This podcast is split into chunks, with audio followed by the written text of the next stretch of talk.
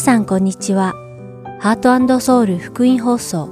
9月5日の日本語放送をお聞きいただいています。このシーズンは聖書を一緒に読みましょう。アリゾナ・フィニックス JIBC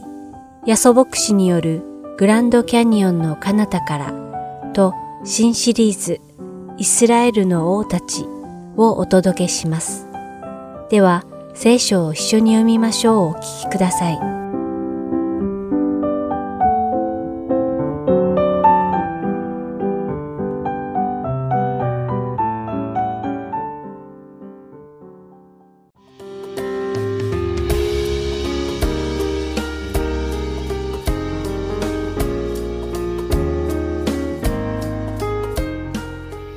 皆さんこんにちは聖書を一緒に読みましょうのお時間ですお相手はダイヤモンド優子がお送りします。もし皆さんが自分の計画を諦めて神様の身旨に従うと決めた後に困難に見舞われたとしたら皆さんはどのように考えるでしょうか？神様私は自分の計画を諦めてあなたに従ったのに、どうしてこんな困難が私に降りかかるのですか？神様は信じる者の道から困難など取り除いて楽にしてくださるお方ではないのですか？このように考える方もいらっしゃるかもしれません。実は私も時々そう考えたことがありました。しかし、今日皆さんとお読みする使徒の働き16章16節から40節を読むと、私たちが人生において何に焦点を置くべきなのかがはっきりします。私たちクリスチャンは自分の欲望や計画を諦めて神様の身旨に従いますが、どうしてでしょうか？あなたはどうして神様の身旨に従うのですか？あなたが神様に従うのは自分の安全や慰めを得るためでしょうか？それとも神様のご計画が遂行されるためですか？考えてみてください。前回の放送でパウロと彼の一行がアジアに伝道しに行こうとしたとき、精霊は彼らがアジアで福音を伝道することを妨げたことを学びました。代わりに精霊は彼らをマケドニアに導きました。そしてその後、彼らはマケドニア地方の第一の都市、ピリピへたどり着きました。そこでパウロ一行は、占いの霊に取り憑かれた若い女奴隷と会いました。聖書によると、この女奴隷は、占いをして自分の主人に多くの利益を得させていたようです。しかし、この若い女奴隷は、パウロたちの後をついてきて、幾日も叫び続けたので、困り果てたパウロは、その人から霊を追い出しました。パウロたちのおかげで、汚れた霊が去ってしまった女奴隷は、占いができなくなってしまい、彼女を使って儲ける望みがなくなった女奴隷の主人は腹を立てて、パウロとシラスを捕まえて、告発しました。その結果、パウロとシラスは無知で撃たれ、ピリピの監獄に閉じ込められてしまいました。もし皆さんがこのパウロのような状況に遭遇したら、一体どのように反応するでしょうか？神様、どうしてですか？私たちはアジアに行こうとしたのに、あなたが止めてここピリピに来たのではないですか？あなたは私たちが撃たれて無実の罪を着せられ監獄に入るのを望まれたのですか？このように神様にがっかりして不平を言いたくなるのではないでしょうか。ところが、パウロとシラスは実に興味深い反応をしているのです。使徒の働き第16章25節によると、パウロとシラスは何度も鞭で打たれ、足に足かせまでかけられ、監獄に閉じ込められた夜、神様に祈りつつ賛美の歌を歌っていたと書かれています。またその時、他の囚人たちはパウロたちの祈りや賛美を聞いていたとも書かれています。ところがその後、突然大きな地震が起き、たちまち監獄のドアが全部開いて、囚人全員の鎖が解けてしまうような驚くべきことが起こります。そしてこの奇跡の出来事によって、パウロとシラスは牢獄の看守と彼の家族にイエス・キリストの福音を伝える機会が与えられました。そして看守に福音を伝えた後、パウロとシラスは監獄から釈放され、別の場所へと旅立ちます。このパウロとシラスの経験は、私たちに神様のご計画に従うと、驚くべき奇跡も起こり得ることを示してくれます。しかし、私たちが神様の身旨に従うとき、神様の道に従うのが自分にとって何の障害もない簡単な道だからそうするのではなく、神様の道こそが神様の身旨をなす道なのでそうするのです。たとえ神様の道を行くことで迫害に遭うとしても、その過程で神様が準備なされた人たちに出会い、福音を伝え、その人たちを神の子とするために用いられることが私たちクリスチャンの進むべき道なのです。神様に用いていただくことに喜びを感じられる人ならば、どんな状況でも自分の環境について神様に不平など漏らさず、むしろ神様を賛美することができるのです。それではお祈りします。天の愛する神様、自分の利益や幸せのためではなく、あなたのご計画が遂行されることを望む私たちになれるようにしてください。私たちがどんな状況にあっても神様に感謝できる神の子になれますように。また自分のためではなく、あなたの身旨のために生きられるように強めてください。これらのことをイエス様の皆においてお祈りします。アーメン。それでは、使徒の働き16章16節から40節を読みして、今日の聖書を一緒に読みましょう終わりたいと思います。私たちが祈り場に行く途中、占いの霊に疲れた若い女奴隷に出会った。この女は占いをして主人たちに多くの利益を得させているものであった。彼女はパウロと私たちの後についてきて、この人たちは意図高き神のしもべたちで、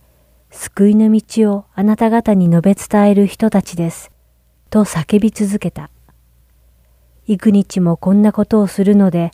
困り果てたパウロは、振り返ってその霊に、イエス・キリストの皆によって命じる。この女から出て行け、と言った。すると即座に霊は出て行った。彼女の主人たちは儲ける望みがなくなったのを見て、パウロとシラスを捕らえ、役人たちに訴えるため広場へ引き立てていった。そして二人を長官たちの前に引き出してこう言った。この者たちはユダヤ人でありまして、私たちの町をかき乱し、ローマ人である私たちが採用も実行もしてはならない風習を宣伝しております。群衆も二人に反対して立ったので、長官たちは二人の着物を剥いで鞭で打つように命じ、何度も鞭で打たせてから、二人を牢に入れて、看守には厳重に番をするように命じた。この命令を受けた看守は、二人を奥の牢に入れ、足に足かせをかけた。真夜中頃、パウロとシラスが神に祈りつつ賛美の歌を歌っていると、他の囚人たちも聞き入っていた。ところが突然、大地震が起こって、極者の土台が揺れ動き、たちまち扉が全部開いて、皆の鎖が溶けてしまった。目を覚ました看守は見ると牢の扉が開いているので、囚人たちが逃げてしまったものと思い、剣を抜いて自殺しようとした。そこでパウロは大声で、自害してはいけない。私たちは皆ここにいる。と叫んだ。看守は明かりを取り、駆け込んできて、パウロとシラスとの前に震えながらひれ伏した。そして二人を外に連れ出して、先生方、救われるためには何をしなければなりませんか？と言った。二人は、主イエスを信じなさい。そうすれば、あなたもあなたの家族も救われます。と言った。そして彼とその家の者全部に主の言葉を語った。看守はその夜、時を移さず、二人を引き取り、その打ち傷を洗った。そしてその後ですぐ、彼とその家の者全部がバプテスマを受けた。それから二人をその家に案内して食事のもてなしをし、全家族揃って神を信じたことを心から喜んだ。夜が明けると長官たちは経理たちを送って、あの人たちを釈放せよ、と言わせた。そこで看守はこの命令をパウロに伝えて、長官たちがあなた方を釈放するようにと使いをよこしました。どうぞここを出てご無事に行ってください。と言った。ところがパウロは経理たちにこう言った。彼らはローマ人である私たちを取り調べもせずに公衆の前で鞭打ち、牢に入れてしまいました。それなのに今になって、密かに私たちを送り出そうとするのですか？とんでもない。彼ら自身で出向いてきて、私たちを連れ出すべきです。経理たちはこの言葉を長官に報告した。すると長官たちは、二人がローマ人であると聞いて恐れ、自分で出向いてきて、詫びを言い、二人を外に出して町から立ち去ってくれるように頼んだ。牢を出た二人は、ルデアの家に行った。そして、兄弟たちに会い、彼らを励ましてから出て行った。今日も聖書を一緒に読みましょうにお付き合いいただきありがとうございました。お相手はダイヤモンド優子でした。それではまた来週お会いしましょう。さようなら。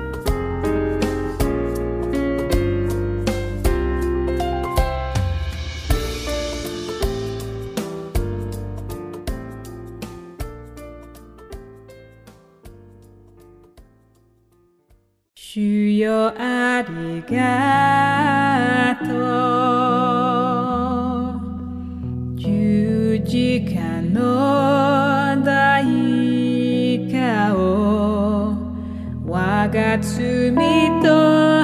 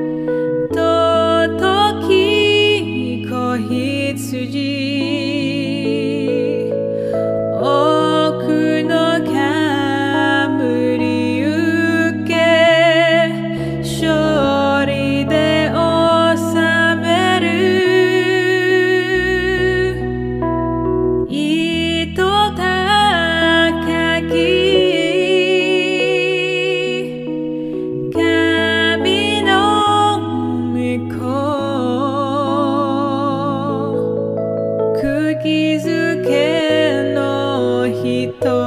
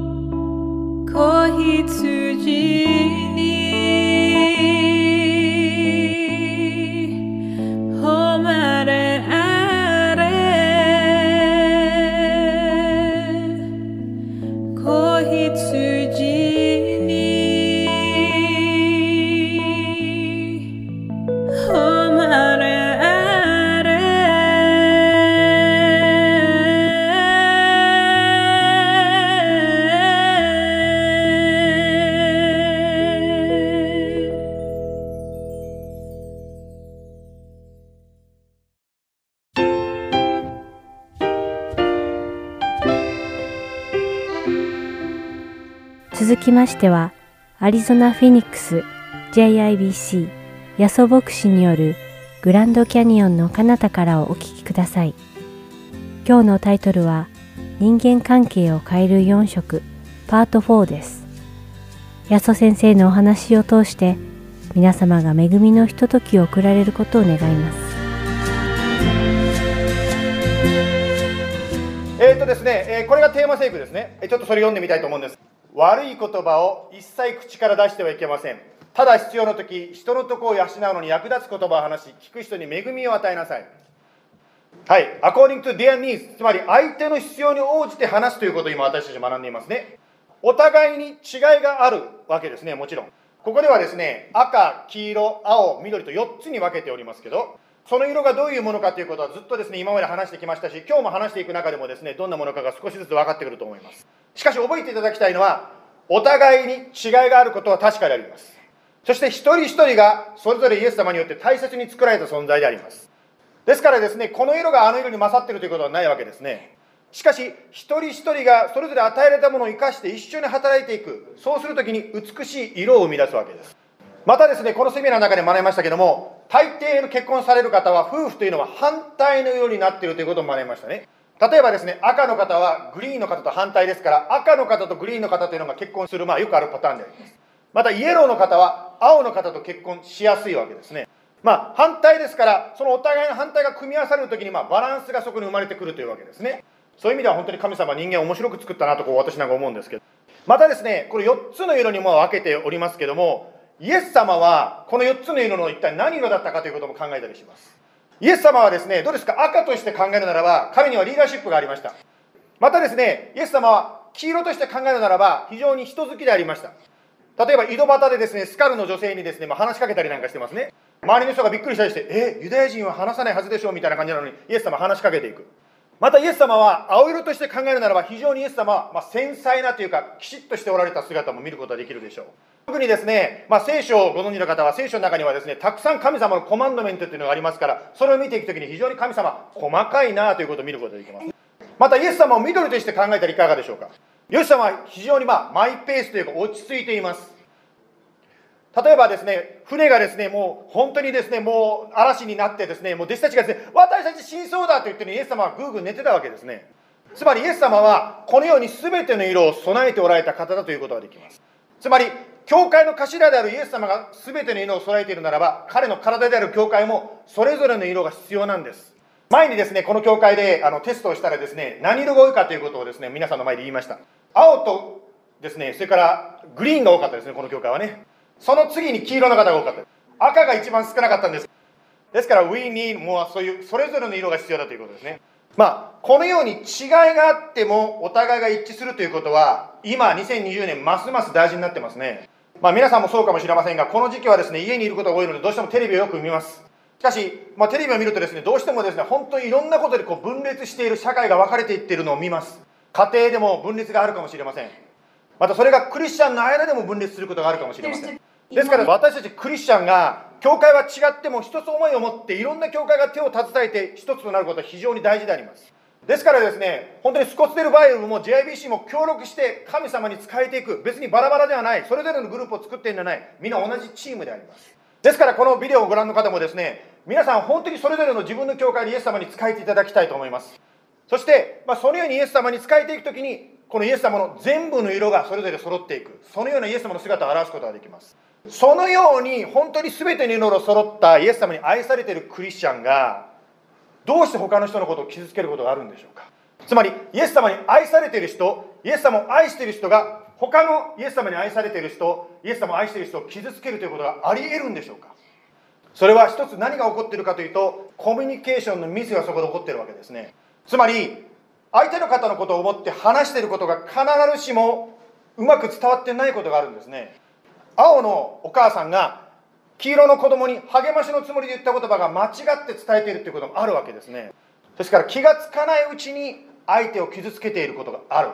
そしてそれを悪魔に用いられてますますクリスチャン同士が喧嘩をし始めてしまう。ですから私たちはこうした具体的な知恵も学んでいきたいと思います。またこの4つの色の学びを通してですねこの本当に色というのは生まれつきその人が神様からもらったものだということも学びましたね。私も正直言って失敗したことがあります。まあ私も青なんですけど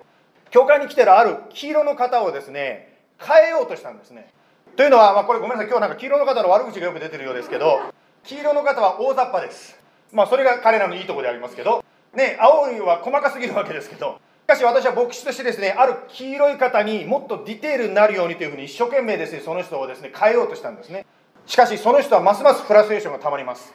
自分を受け入れられてない。いつも足りないとこを指摘されている。私は相手のことを思って一生懸命やっていたんですけどかえってどんどんどんどん相手を離してしまったんですね。ですからですねやはり相手に対してどのようにじゃあアプローチすればいいのかアプローチの仕方を学ぶだけでも変わってくるわけですね。また覚えておきたいのはそれぞれに与えられたものは神様から来てる。その人の特徴なのでその色自体は変わることができません。それをどのように生かしていくかが私たちのポイントになります。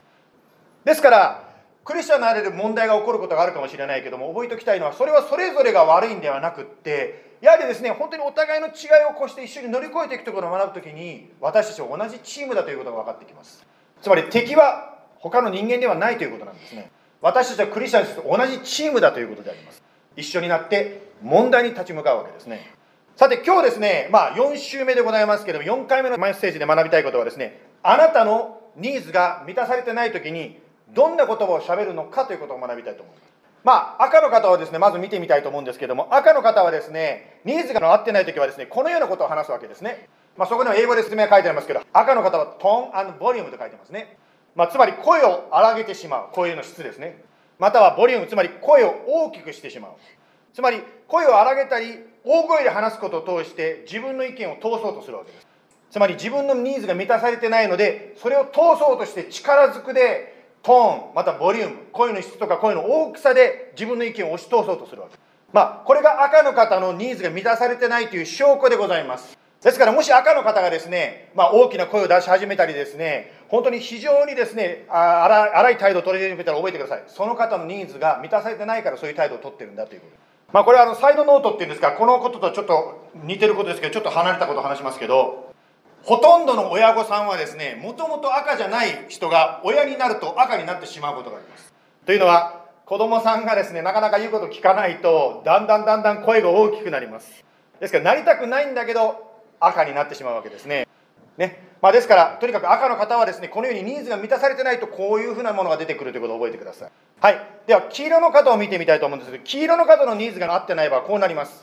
チャーマンフラタリーって書いてますけど、まあ、日本語に訳せば魅力とお世辞ということになりますね。まあ、これ、これ書いてるのを見ると、だんだん、あの、それぞれの家の人はぐざっとくると思うんですけど、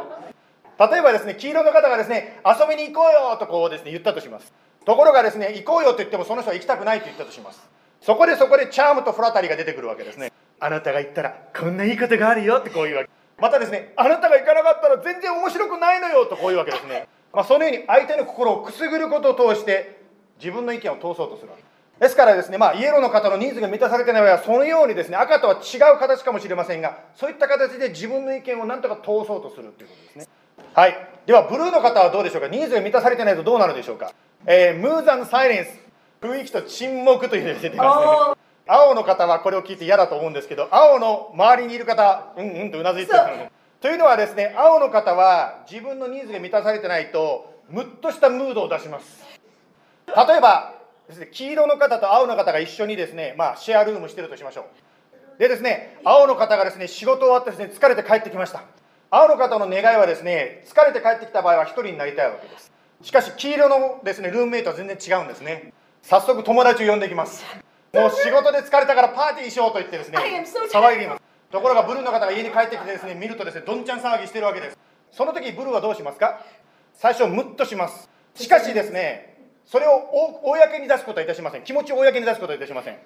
最初ですね、How do you って軽く挨拶して、しかし自分の部屋にふっと隠れてしまいます。つまり、そのムードを通してですね、私はなんでお前、俺の帰ってきて疲れてる時にやってんだということを態度、雰囲気で見せるわけですね。また、黙り込んでしまうというのも一つですね、まあ、その青の方が反対してるっていうことを表すわけですね。ねまあ、ですからですね、この雰囲気とか沈黙を通して自分の意見を表すわけですね。ですから、これを先ほどの赤と比べると非常にこの意見の表し方の違いというのが見えますね。赤の方は言うわけです。言って聞かない場合は声が大きくなります。しかし、青の方は黙ってしまう。そのことを通して自分の意見を表そうとするわけです。ね、非常に面白い特徴が神様からそれぞれに与えられていますね。では、グリーンの方はどうでしょうか。グリーンの方の場合はですね、まあ、先延ばしにしたり、頑固になることでですね、自分の意見を通そうとするわけです。プロカスティネーション、スタボンネスという意味はこういうことなんですね。自分の意見っていうのを変えないんですね。しかし、できるだけその相手が押し付けてることを伸ばそうとするわけです。ね、そのことを通してやりたくないという自分の意見を表そうとします。または表面的にですね、やっているように見せて、心の底では嫌だってこうね、反対してるっていう気持ちをですね、あの持ってるわけです。はい、そのようにですね、意識的に見える形でノーと言わないかもしれないけども、遅らせたりですね、先延ばしにしたり、そういうことを通して、自分は反対してるんだ、私は別のやり方をやりたいんだということを表そうとするんですね。ではですね、まあ、こういう水が満たされてない時の弱さというのがあるわけですけども、どうしたらいいのかということであります。はい、そのことに関して、今週のウィークリーのですね、スモールグループで少しこう話していきたいと思ってるんですね。まあ、このようにですね、具体的に、ではどのように話していくかということを、このそれぞれのグループで話していきますが、その宿題の内容はですね、これでございます。私は何々のように話す傾向がありますが、これこれと話しますということを考えていきます。例えば一つ例を出しましょう。私は青です。つまり青がニーズが満たされないのはどういう話し方をしますか？青の方はですね、まあ、雰囲気、また黙り込むということを通してですね、自分が、まあ黙り込む、つまり話さないということですね。まあ、それを私に当てはめてみましょう。私は青、家内は赤です。青は問題があると話したくない。赤はどうでしょうか？赤は問題があると話したい。聞いてくれなければ声が大きくなる。青と赤、どのようにしていったらいいんですつまり、私の場合はですね、まあ、家内のことじゃなくて、まず青の私がこの質問に答えるならばこうなります。青の私は沈黙する傾向がありますが、20分間沈黙した後、家内と話します。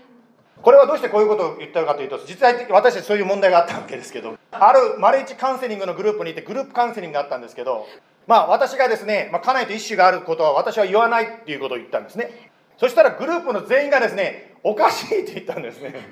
だからみんなから言われてしまったんですね。そこでそのグループの皆さんで話して考えてくれたんですけど、20分だけは、じゃあ沈黙をね、したらどうですかと。はい。ですから20分間頭を冷やして、そして冷静になって、赤の人と一緒に話をするというふうに、まあその時に決めたわけですね。まあ私が体験したように、ぜひですね、皆さんですね、今週のスモールグループで、それぞれのですね、色のことについてどうやったらいいか、アイデアを出し合ってみてください。まあこの自分の、なんていうんですか、話し方を変えるということは、なかなかですね、実行するのは難しいです正直言うと。やはりこれを行う力が必要ですね。その行う力は一体どこから来るんでしょうか。イエス様からです。つまりこれがイエス様を信じる信仰の素晴らしさなんですね。イエス様を信じるときに私たちは力を受けます。そして精霊の力に満たされることができるんです。まあ私がこの教会でですね皆さんがまあボートしてくださってね私をこう牧師に選んでくださったわけですがまあ皆さんが選んだとともに私もこの教会を選んだわけです。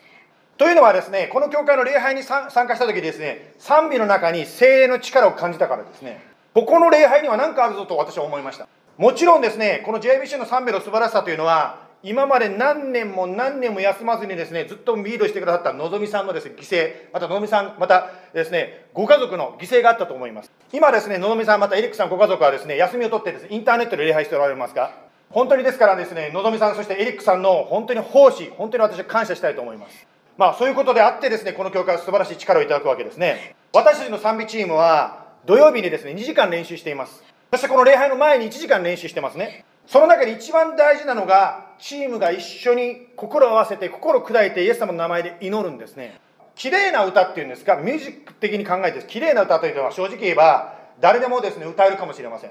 しかし私たちの心を打つ本当に聴いてるだけで涙が出る精霊の力を受ける賛美というのはみんなが心を砕いて一緒に祈ることから始まるわけですね。それはですね本当に佐々木先生やのぞみさんや皆さんが本当に始めたことであり今も受け継がれていることであります。しかしこれは賛美チームだけが祈って神様の力を受ける。賛美チームだけではなくて私たち一人一人が受けることができるわけです。ですから私たちは声を出してイエス様に祈りまた声を出してイエス様を賛美していくわけですね。ですから家にいても教会にいても車の中でも私たちは賛美をしまた賛美を聞いたりしながら主を称えていくわけです。さて今日はですね本当にイエス様の精霊の力を受けるということの大切さをですねこれは先週も言ったことですけどしかし今日はそれに加えてもうちょっと足します。イエス様は実は具体的に私たちのニーズを満たしてくださるんですね。一覧表をですねちょっと見せますけど例えば赤の方ですとですねこう書いてますね。コントロールのニーズはイエス様がどのように具体的に満たしますか？信玄の16章の3節がもしかしたらその答えになるかもしれません。また赤の方のニーズのロイヤリティのそのニーズのですねはどうやって満たされますか？支援の9の10がその答えになるかもしれません。またクレジットフォーワークは何ですか？コロサイの3の23から24であります。またアプリシエーションのニーズは一体どうですか？マタイの25の21まあ、これはさらっと表を出しますけど、まあ、興味ある方はですね後でですねインターネットでまたビデオを見ていただいたりすることもできると思います。また自分でですね聖書を読んでて他にですねこの言葉が自分の心に合うという他の聖書箇所もあると思いますがちなみにですねこれはですね私はある人たちに聞きました。4つの色のそれぞれのニーズをですねどうやってイエス様が満たされるか聖書箇所をですね教えてくださいと聞いたんです。この4つの色のうちの何色の人が答えたと思います？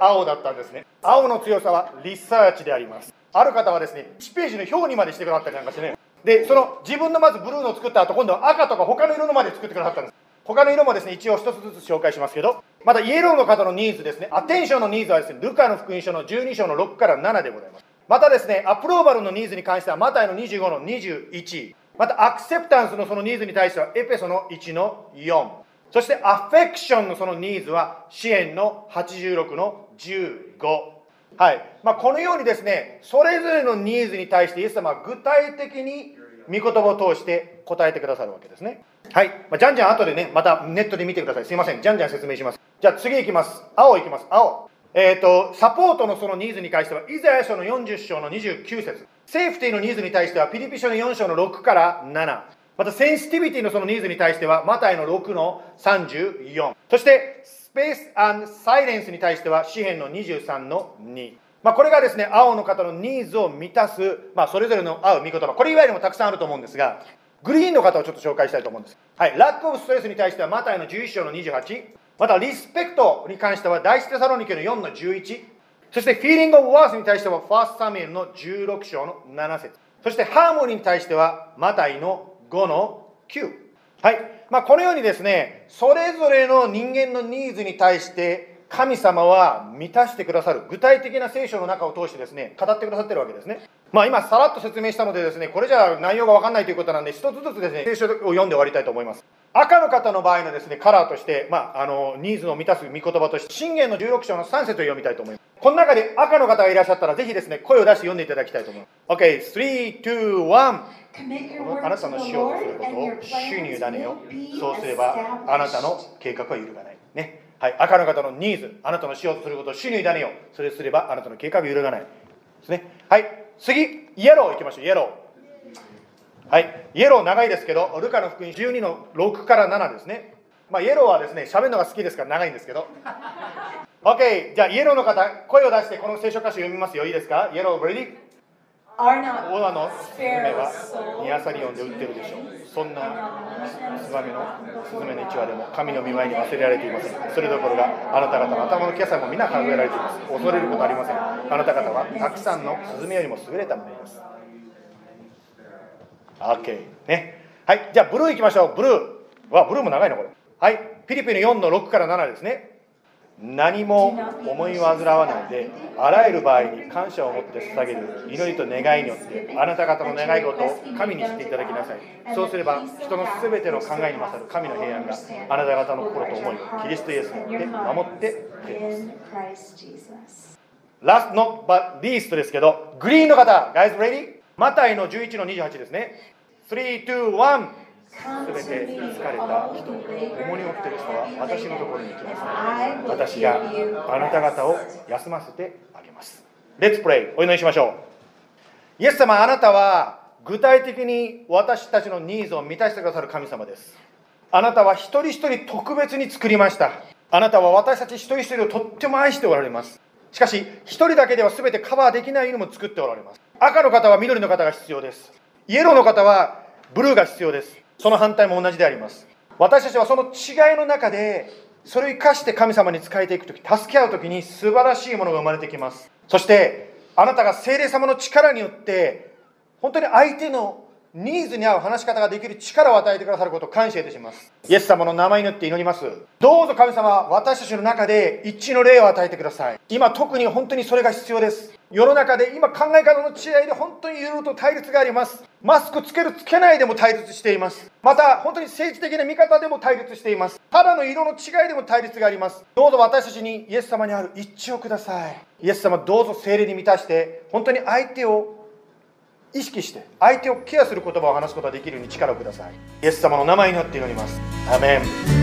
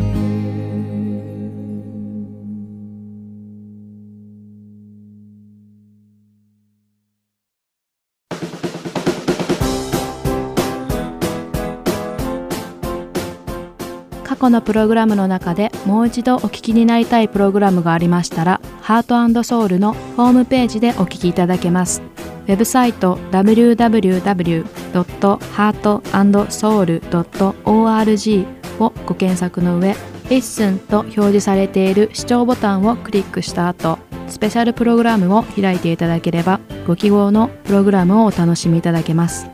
また、すべてのプログラムをご自宅のコンピューターにダウンロードできるとともに CD からお聴きいただくこともできます。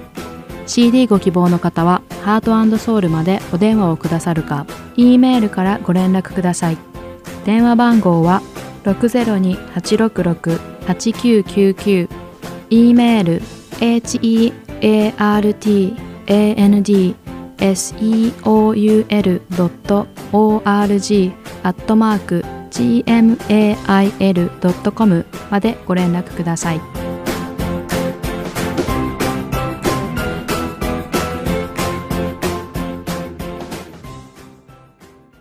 では、イスラエルの王たちをお聞きください。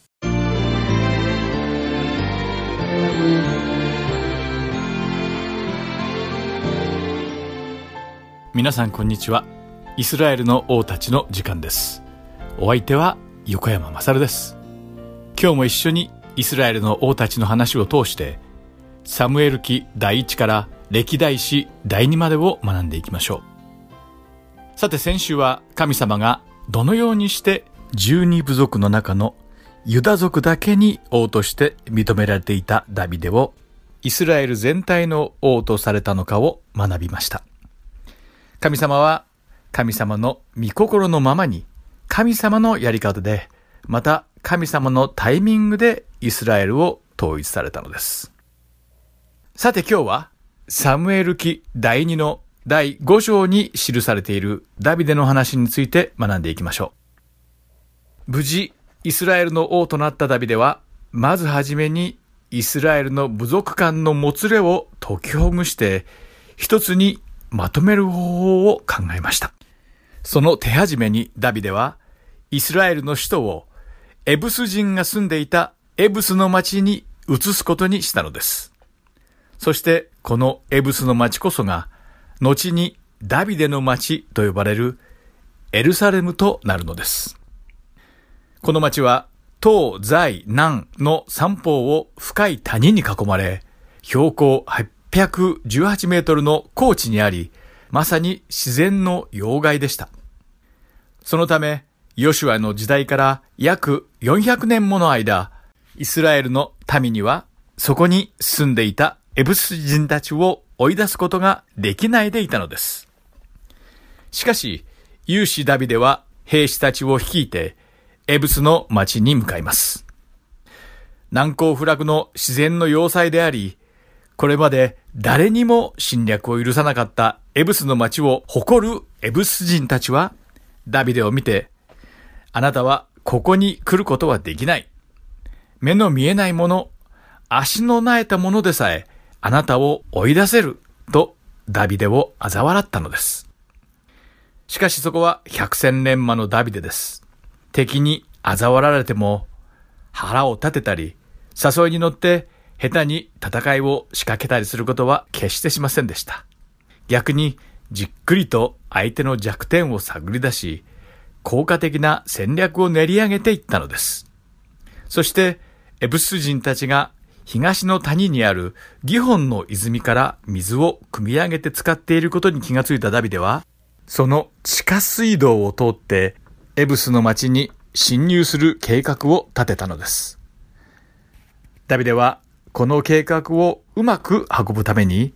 エブスの町の下に防壁を築き、エブス人から見えないようにしてギホンの泉につながる地下トンネルを掘っていきました。そしてこの戦略は、エブス人たちに全く気づかれることなく、まんまと夜中にそのトンネルを通って、こっそりとエブスの町に侵入することに成功したのです。イスラエル軍がこのように街中に突然侵入してくることなど、全く予想だにしていなかったエブスの兵士たちは、イスラエル軍にあっけなく制圧され、イスラエルは勝利を収めました。ダビデはこのエブスの町をダビデの町と名付けました。また、この町にあった城はシオン城とも呼ばれていました。ダビデの息子でイスラエルの三代目の王ソロモンは後にここに神殿を建てました。そしてその時からエルサレムはイスラエルの軍事、政治、そして宗教の中心地となったのです。さて、エブスの町を占有したダビデ王は、この時以前からずっとアビナダムの家に安置されていた神の契約の箱をエブスに移すことを決意します。さて、ここでこの神の箱とは一体何なのかを少し調べてみましょう。神の箱は主の箱、契約の箱、あるいは証の箱とも呼ばれ、主の臨在を象徴する神聖な筆でした。この箱の中には、主がイスラエルの民に与えてくださった10の言葉を書き写した2枚の石板と、マナの入った壺、そして芽が出たアロンの杖が収められていました。この箱の寸法は長さが2キュビト半、幅と高さがそれぞれ1キュビト半の直方体、つまり長四角の形をした箱でした。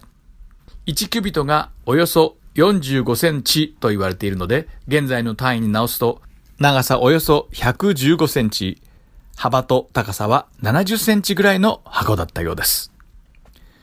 またこの箱はアカシア材で作られていて、箱の内側も外側も純金で完全に覆われ、その周りには金の飾り節が付けられていました。さらに箱の四隅には長い棒を通せるように鋳造された4つの金管、つまり輪っかですね。これが付けられていました。この金管に通される担ぎ棒もまた金で覆われたアカシア材で作られていました。この契約の箱を移動する場合は、箱に決して直接手を触れてはならず、必ず担ぎ棒を箱の四隅の金管に通して、肩に担いで運ばねばなりませんでした。そして、この箱を担ぐことができたのは、イスラエルの十二部族の中でも、レビ族のケハテの子孫だけでした。この神の箱は、その蓋にもとても重要な役割がありました。証の箱の蓋は、新海約聖書では、あがないの蓋、新共同訳聖書では、あがないの座と呼ばれ、分厚い金で作られていて、その両端の上には、翼を広げたケルビムと呼ばれる天使を模した像が二つ向かい合わせで取り付けられていました。このあがないの蓋からは、主なる神の栄光が幕屋の上まで光として現れ、昼間は栄光の雲のように、また夜は輝かしい光のように映ったと書かれています。この光によって人々は遠くからでも主が自分たちと一緒にいてくださることを確認できたのです。ヨシュアの時代以降、この神の箱は城にある幕屋に置かれていました。しかし、ペリシテ人との戦いの時に、祭司エリの息子たちが神の箱を担いで出て行き、戦いに負けて神の箱をペリシテ人たちに奪われてしまったのです。ペリシテ人はイスラエルから奪った証の箱をアシュドテのダゴンの宮に運び、ダゴン像の傍らに安置しますが、その日からそこで不可解な事件が起こり始めるのです。主の箱がダゴンの宮に運ばれてきた翌朝、なんとダゴン像が主の箱の前の地面にうつ伏せに倒れていたのです。不思議に思ったアシュドテの人たちはダゴンを元の場所に戻しました。しかしまた次の朝、今度はダゴンの頭と両手が切り離されてうつ伏せに倒れていたのです。またそれだけでなく、アシュドテの人々にも主の手が重くのしかかり、アシュドテとその地域の人々を種物で撃ち、彼らを脅かしたのです。恐れをなしたペリシテ人たちは神の箱を今度はガテへ移しました。するとガテの町も腫れ物の最悪に見舞われ、イスラエルの主の箱は次にエクロンへ送られました。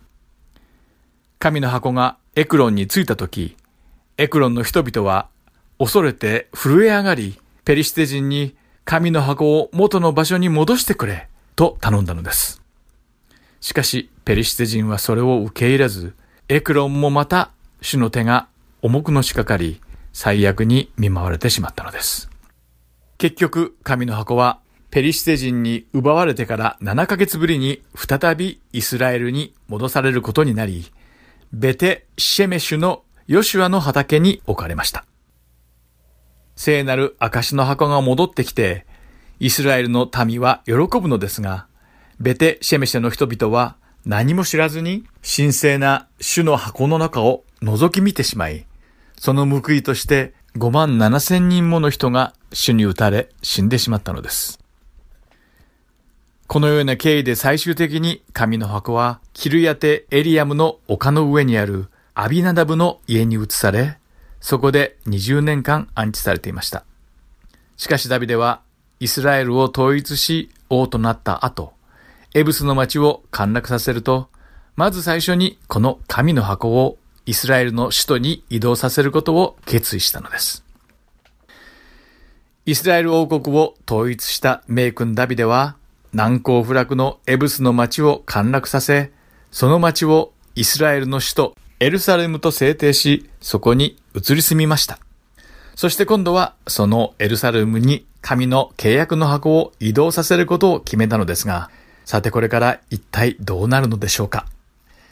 というわけで次回はダビデが契約の箱のエルサレム返還に一体どのように関わり、そこでどんな事件が起きてしまうのかをお話しします。今日もイスラエルの王たちにお付き合いいただきありがとうございました。また来週お会いしましょう。お相手は横山まさるでした。さようなら。